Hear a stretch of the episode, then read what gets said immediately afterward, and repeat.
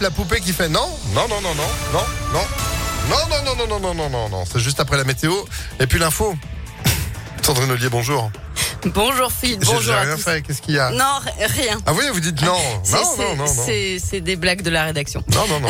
À la une de... Ah, parce que vous envoyez des blagues à la rédac, vous, pendant que vous faites le flash Euh, Juste avant, c'est un peu compliqué du coup. Ah, j'aime l'idée. Bah oui, mais Allez, quelle idée. on Bon, y va à la une de l'actualité. Près de trois heures pour convaincre Emmanuel Macron et Marine Le Pen se sont affrontés hier soir pour le traditionnel débat de l'entre-deux tours. Un débat engagé, quelques pics, sans excès. Chacun a déroulé sa vision de la France. Pouvoir d'achat, politique internationale, Europe, mais aussi santé, éducation, sécurité. Une passe d'armes appréciée par les soutiens de la candidate RN. Et Mayel a suivi le débat avec eux et leur a tendu le micro.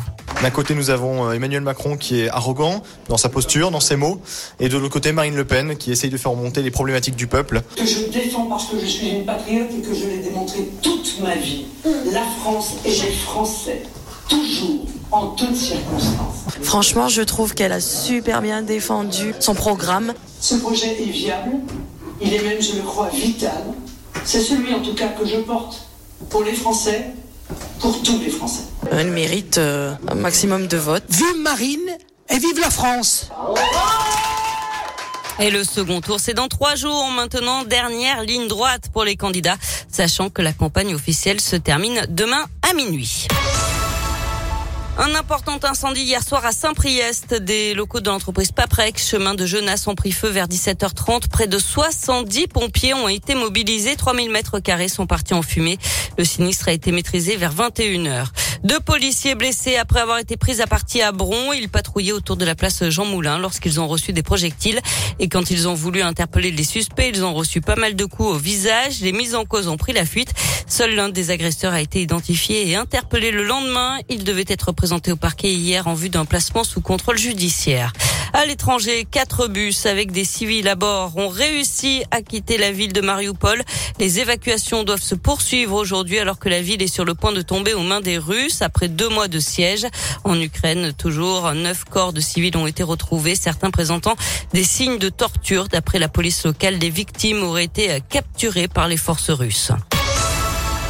Du sport avec du foot, la défaite de l'OL hier soir à Brest, 2 buts à 1. Lyon qui reste du coup à la huitième place du classement à 7 points de Monaco, Strasbourg et Rennes qui occupent les cinquièmes à troisième place.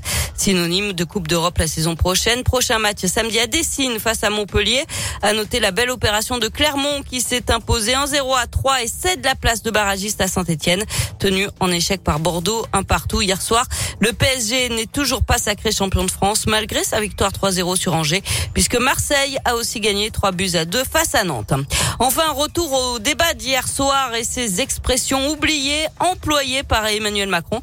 Euh, ce n'est pas la première fois que le président candidat utilise un vocabulaire qu'on n'entend plus depuis longtemps. Exemple donc hier soir avec ripolliné qui signifie cacher la réalité sous une apparence brillante. Rabrougrissement, synonyme de régression ou alors euh, coup de grisou et finito. Euh, sans oublier la référence à Gérard Majax que les moins de Mais 30 ans ne peuvent pas connaître. Il s'agit d'un d'un magicien, vous le savez, qui a notamment œuvré dans le club Dorothée dans les années 90. Ouais, il avait une émission à l'époque euh, à, la télé aussi où il expliquait un peu les tours de, de magie. Ça s'appelait il y a un truc Gérard Majax. Dis donc, Ouais. mais ouais. Mais quand j'ai vu ça, j'ai fait non, mais Gérard Majax, euh, moins de 40, effectivement, tu tu calcules pas. Bon bah merci beaucoup et ce n'était point des carabistouilles. C'est ça. Vous êtes de retour à 9h30. Finito. Fini. non mais il va y avoir un petit bouquin, tu sais, le parler Macron. Bon allez, rendez-vous tout à l'heure pour l'instant.